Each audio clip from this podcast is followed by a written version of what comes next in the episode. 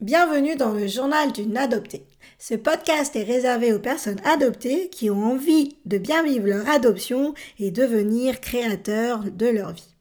Alors si vous connaissez déjà ce podcast, vous pouvez laisser une petite étoile ou une évaluation. Ça permettra d'aider à le référencer et ainsi d'atteindre plus les personnes adoptées qui ne savent pas par où commencer pour avancer dans leur vie. Ça fait à présent un an que j'ai retrouvé ma mère biologique. Alors un an après, est-ce que je regrette d'être partie à sa recherche? Qu'est-ce que j'aurais fait de différent? C'est ce qu'on va voir dans cette série d'épisodes, car oui, il y a quelque chose que je n'avais pas compris. Un an après, euh, j'ai envie de vous partager ça pour que vous aussi, si vous êtes sur euh, le chemin de recherche de votre famille biologique, vous puissiez anticiper ce point-là. Alors pour commencer, un petit, euh, une petite remise en contexte. Donc j'ai retrouvé ma mère biologique il y a un an, après quasiment un an de recherche. J'avais confié cette recherche à une personne qui avait déjà effectué des recherches de famille biologique en Bolivie. Cette personne m'a appelé un dimanche, je m'en rappellerai euh, toute ma vie, euh, pour me dire qu'elle avait euh, eu contact avec ma mère biologique et qu'il avait rendez-vous avec elle via Zoom, puisqu'à l'époque c'était la pandémie mondiale sanitaire. Ma mère biologique a demandé si je pouvais également me joindre à eux. Donc finalement, j'ai eu très peu de temps pour me préparer à cette rencontre puisque j'allais la voir quelques heures plus tard. L'avantage, c'est que voilà, j'ai pas eu le temps de tout préparer, ça n'a pas eu le temps de cogiter dans ma tête. C'était juste euh, quelques heures après, eh ben, je rencontrais euh, ma mère biologique. Donc j'ai toujours beaucoup de gratitude pour ça, pour cette personne, pour cet instant hum, unique et exceptionnel dans ma vie, puisque les retrouvailles se sont très bien passées. Mais un an après, et oui, il y a un mais, il y a euh, ce premier point, euh, après un an de bilan, après les retrouvailles, euh, ce premier point auquel je ne m'étais pas préparée et qui est vraiment important à mon sens, c'est pour ça que j'ai envie de vous le partager. Alors le premier point aujourd'hui, ce que je ferai différemment justement par rapport à ça, c'est une préparation post-retrouvailles. Parce que on, euh, on recommande, d'ailleurs moi aussi je le recommande, j'en ai déjà parlé dans des épisodes précédents, c'est euh, tout le côté accompagnement euh, avant et pendant la recherche de la famille biologique. Se préparer à toutes les éventualités. Mais ce qu'on oublie, et c'est typiquement ce qui s'est passé, moi, de me préparer une fois que j'allais retrouver ma famille biologique, c'est vrai que c'est un point qui reste potentiellement toute une vie sans réponse, mais moi j'ai retrouvé ma mère biologique euh, au bout d'un an, mais je m'étais pas du tout préparée à l'après.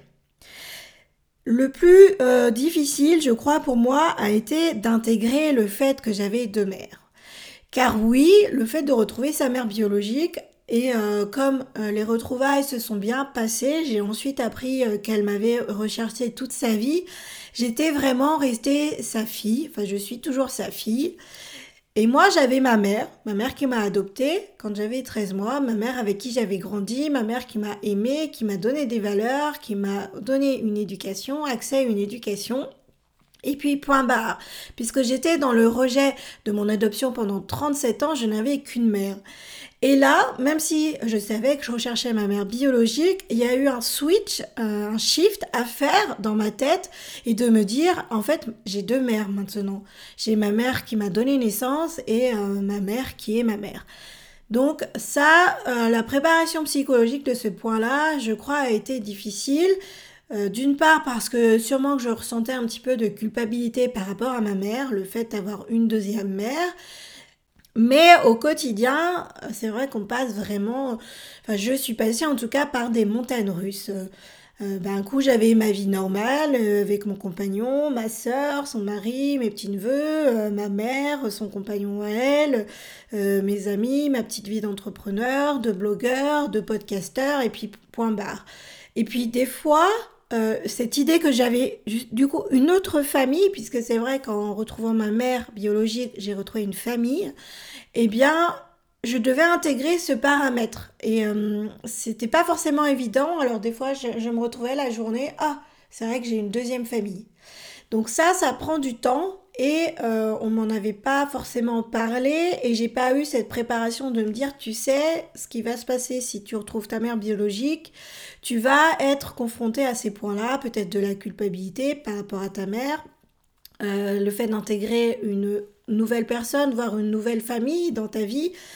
Mais voilà ce point d'avoir deux familles euh, deux mères a été un point psychologique auquel je ne m'étais pas préparée, dont on m'avait pas forcément parlé non plus. Alors je suis passée par des hauts et par des bas, mais un an après, je suis vraiment ravie de pouvoir parler de mes deux mères. C'était d'ailleurs plus facile pour ma mère de demander comment allait ma mère biologique que et ma mère biologique de demander comment allait aussi euh, ma mère. Donc c'était plus plus facile sûrement pour elles parce qu'elles avaient eu 40 ans pour l'intégrer de toute façon, voilà, que j'avais deux familles. Ça a été plus difficile pour moi parce que comme j'étais enfant dans le déni de mon adoption et euh, qu'on n'en parlait pas, eh bien ça a été plus facile pour moi comme un choc plus brutal de me dire waouh, j'ai finalement deux mères, j'ai deux familles, comment je combine les deux? Donc ça, c'est vraiment un point important, la préparation psychologique post-retrouvailles. Euh, dont on parle très peu, parce qu'il y a de toute façon autant de cas que, que d'adopter hein, en termes de retrouvailles. Mais c'est un point important à faire de pouvoir identifier. Est-ce qu'on est prêt à intégrer une deuxième famille Parce qu'en recherchant une mère, on peut retrouver une famille derrière. Et, euh, et, toute la famille, voilà, il faut vraiment intégrer tous ces paramètres. Ça, on m'avait pas forcément prévenu.